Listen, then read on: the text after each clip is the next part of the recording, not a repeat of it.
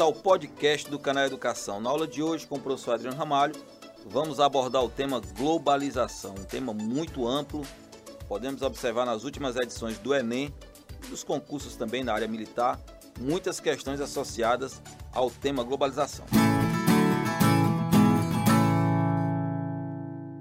Primeiro passo, muito importante, a gente entender que globalização é um fenômeno mundial, o termo ajuda a entender isso aí, e como seria um conceito básico para a globalização?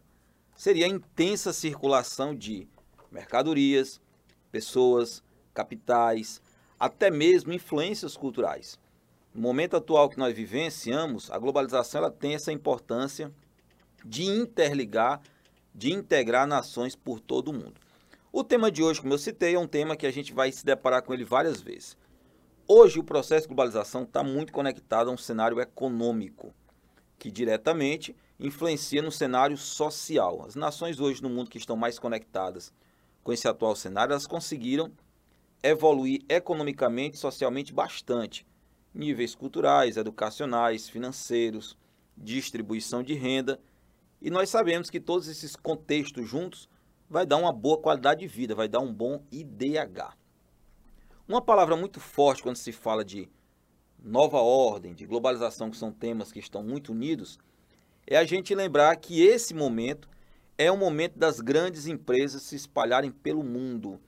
Alguns chamam de transnacionais, as chamadas muito conhecidas multinacionais, que comercializam de certa forma mega produtos, principalmente eletroeletrônicos, e tornam esse mundo globalizado cada vez mais integrado. A palavra que eu sempre bato na tecla é o termo internet a internet é a maior ferramenta hoje desse cenário que nós vivenciamos. Algumas marcas que a gente pode até citar, como a Microsoft americana, IBM americana, o grupo McDonald's americano, Coca-Cola, Google americano, Twitter americano, a Nike americana, a Apple americana, são marcas que se consolidaram cada vez mais no mundo da globalização graças ao uso incessante e à manipulação através da internet dos seus produtos. Na era que nós observamos de uma pandemia intensa, a mercadoria circula muito rapidamente ainda devido ao chamado e-comércio. Quem é o e-comércio? O e-comércio é essa venda digital. É a cara desse processo de manipulação econômica de um continente para o outro. Outro ponto muito importante nós temos que destacar, nesse contexto que nós estamos falando, trabalhando, é o neoliberalismo. Quem seria o tal neoliberalismo? O neoliberalismo seria praticamente o poder econômico está muito concentrado na mão da empresa privada. Seria a forte terceirização de prestação de serviços. Berço de tudo isso, Estados Unidos, nós sabemos, tínhamos como presidente, não é isso, Ronald Reagan, entre 1911 até 2004, esse cenário de início do neoliberalismo. E tivemos também lá, no caso, no contexto inglês, Margaret Thatcher, que também teve uma grande influência no momento histórico que ela estava no poder para ascender esse modelo neoliberal. Resumindo, o Estado em si começa a entregar para algumas empresas, algumas instituições, funções que eram dele. Não funções políticas, mas a prestação de serviço em alguns setores. Algumas áreas, como por exemplo construção civil, algumas áreas como fornecimento de energia, áreas que nós sabemos que hoje maior parte das mega empresas que atuam no mundo são empresas que estão dentro desse cenário neoliberal. O Estado perde o poder e quem ganha mais poder nesse cenário é são as empresas privadas. Outro ponto muito curioso quando se fala de globalização e de neoliberalismo é que hoje o neoliberalismo ele busca uma função empresarial mais forte. Essa função empresarial não não vamos dizer assim, não tem medo de reduzir direitos trabalhistas. Muitas empresas, quando falam em se deslocar para o Brasil, muitas empresas já avaliam logo a carga tributária. Um exemplo bem prático. Uma empresa que vem dos Estados Unidos, vai se instalar no Brasil, ela tem que seguir as leis trabalhistas brasileiras. 13 terceiro, férias remuneradas, descanso semanal, são vários direitos, licença maternidade, paternidade, seguro-desemprego, FGTS. E essas empresas que, de certa forma, quando observa esse cenário brasileiro de muitos direitos trabalhistas, muitas recuam o investimento. Porque elas sabem que terão lucro sim, mas parte desse lucro vai desaparecer com a questão de ter que cumprir com tais direitos trabalhistas, as chamadas leis trabalhistas. São as CLTs, Consolidação das Leis Trabalhistas. As empresas neoliberais são totalmente contrárias a esse cenário de tantos gastos e menos lucro. Um nome que a gente pode até lembrar quando a gente fala de globalização é a Google.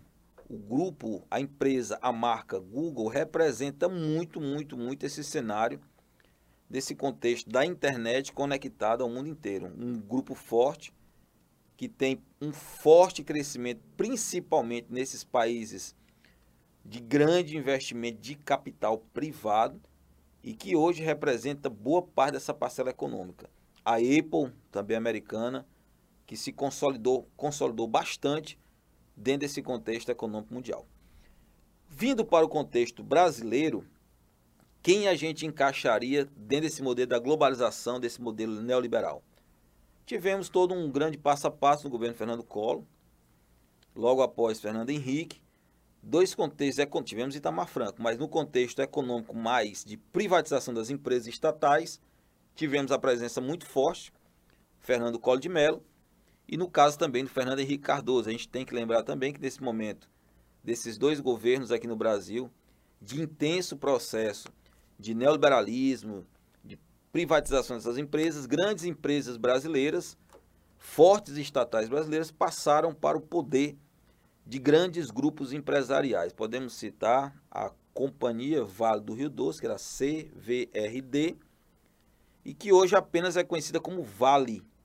A grande empresa Vale, que a gente não esquece nunca dos grandes acidentes com derramamento de material, recursos né, de rejeito mineral que ocorreram em Minas Gerais, a Vale. Processos que andam na justiça muito lento Empresas que, na verdade, hoje são empresas de capital privado, mas não tão distante. Antes do governo Fernando Henrique, por exemplo, era uma empresa estatal. Hoje é a maior mineradora de ferro do planeta, a Vale. Hoje, mega obras espalhadas pelo mundo, quando necessitam de recursos associados a minerais, a compra, a base desse produto é no Brasil. Infelizmente, hoje não está mais na mão do Estado brasileiro está na mão de um grupo forte, um grupo empresarial que é a Vale. E é isso aí. A globalização está muito conectada com o neoliberalismo, que seria essa perda de poder do Estado em muitos setores. Muitas obras no Brasil, em vários estados. Você observa nitidamente que você vai ter grande presença de empreiteiras, de grandes grupos.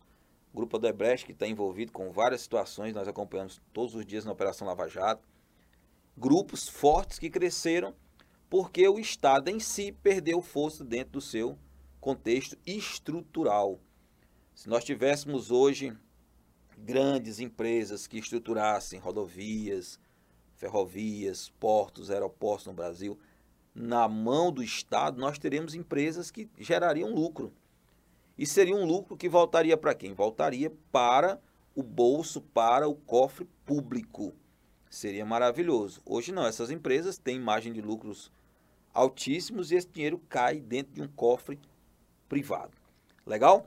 E aí, turma, vamos fazer um resumo legal do nosso podcast de hoje. O tema foi globalização. Falamos sobre o conceito básico de globalização, que é a circulação intensa de mercadorias, capitais, pessoas, informações, cultura diversa. A mola muito forte. Quem é a mola forte desse processo? A internet, sem dúvida alguma, sem dúvida alguma um cenário que grandes empresas multinacionais se espalharam pelo mundo, citei para vocês várias, Microsoft, Twitter, Coca-Cola, Google, Nike, Apple, empresas que se consolidaram porque o comércio mundial está cada dia mais intenso. Outro ponto muito importante que nós temos que ressaltar e lembrar é a questão do termo neoliberalismo, onde o Estado dominava boa parte do meio produtivo e hoje está na mão de quem? De grandes grupos empresariais. O grande berço disso aí, Estados Unidos e também a Inglaterra. Dois grandes berços que deram origem a esse processo de neoliberalismo. Lembrar também dos direitos trabalhistas que não são tão bem vistos por grandes grupos empresariais, porque são custos a mais. E lembrar que no contexto do Brasil, a globalização vai estar muito conectada após o governo Fernando Collor de Mello e o governo Itamar Fernando Collor de Mello e Itamar Franco, vamos dizer assim, e em grande força com Fernando Henrique Cardoso, Fernando Henrique Cardoso, principalmente com as privatizações de grandes estatais brasileiras. Tá legal? Tá aí, turma. Momento importante, globalização. Aguardo todos vocês no nosso próximo podcast do canal Educação com o professor Adriano Ramalho. Um grande abraço a todos.